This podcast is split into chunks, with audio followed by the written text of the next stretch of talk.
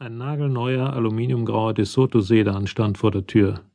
Ich ging um ihn herum und drei weiße Stufen hinauf, öffnete eine Glastür und stand im Wartezimmer.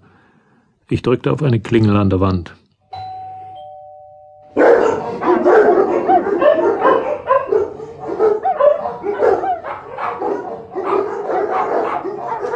Der Mann, der Hunde liebte.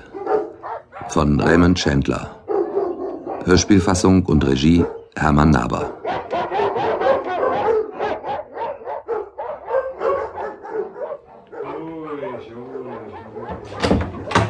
Ruhig, ruhig.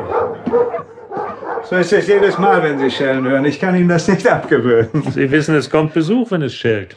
Ich bin Dr. Sharp. Was kann ich für Sie tun? John Carmody. Hier ist meine Karte. Privatdetektiv. Ja, ich bin auf der Suche nach einem gestohlenen Hund. Hunde gibt's hier jede Menge, aber keine gestohlenen. Was für einen suchen Sie denn? Einen Polizeihund. Ich habe einen hier. Und ich kenne die Leute, denen er gehört. Kann ich ihn trotzdem mal sehen? Jetzt sofort? Sofort. Ich rufe die Polizei, wenn Sie aufdringlich werden. Nur zu. Fragen Sie nach Chief Fullweiler. Sagen Sie ihm, ich wäre jetzt hier. Ich komme nämlich gerade aus seinem Büro. Also gut. Kommen Sie mit. Er ging vor mir her in seinen weißen Galoschen einen schmalen grauen Flur entlang. Durch eine offene Tür war kurz ein Operationstisch zu sehen. Dann kam ein großer kahler Raum mit Verschlägen aus schwerem Maschendraht. Hunde und Katzen starrten uns erwartungsvoll an. Das sind alles Schoßhunde, Doc. Ich suche einen Schäferhund. Grau und schwarz, kein Braun. Ein Rüde, neun Jahre alt, blendend gebaut. Nur sein Schwanz ist ein bisschen zu kurz. Kommen Sie mit. Hier entlang. Er führte mich in einen zementierten Innenhof, an den zwei Garagen grenzten.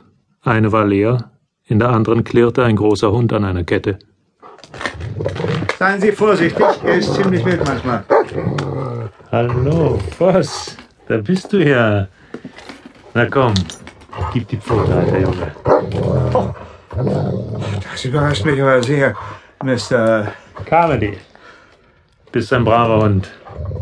Voss. Na, du machst dir wieder bequem. Wir gingen ins Haus zurück, ins Wartezimmer. Das ist aber wirklich eine Überraschung. Er lässt sonst niemand an sich ran. Rücken Sie raus damit, Doc. Wie heißen die Besitzer und wo wohnen sie?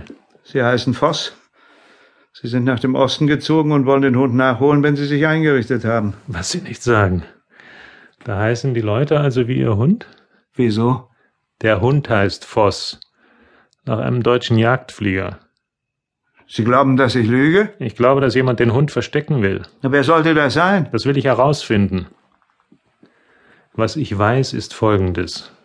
Ein Mädchen, sie heißt Isabel Snare, in Sant'Angelo zu Hause, ist vor zwei Wochen plötzlich verschwunden. Sie wohnte bei ihrer Großtante, einer netten alten Dame in grauer Seide, die sich nicht so leicht was vormachen lässt. Isabel hat sich in Nachtlokalen und Spielhöllen rumgetrieben. Die alte Dame witterte einen Skandal und ging deshalb nicht zur Polizei. Sie kam aber auch nicht weiter mit ihrem Latein. Bis zufällig eine Freundin von Isabel den Hund hier bei Ihnen sah. Na und? Es ist Isabels Hund. Sie hatte ihn bei sich, als sie in ihrem Roadster wegfuhr und nicht wiederkam. Was wollen Sie von mir? Glauben Sie, dass Sie wegen des Hundes noch mal was hören? Aber ja, der Mann schien ihn sehr zu mögen. Wie sah der Bursche aus? Er war groß, dunkel, sehr scharfe, dunkle Augen. Seine Frau ist genauso groß wie er, schlank und ziemlich hübsch. Gut gekleidete, ruhige Leute. Wenn Sie wieder von ihnen hören, lassen Sie mich's wissen? Ja, Wenn Sie mitspielen, sorge ich dafür, dass die Sache nicht an die große Glocke kommt. na gut, ich spiele mit. Geben Sie mir Ihre Karte? Die habe ich Ihnen schon gegeben. Ja, äh, ich rufe Sie an. Ich ging zurück zu meinem Wagen und parkte ihn so, dass ich den DeSoto im Auge behalten konnte.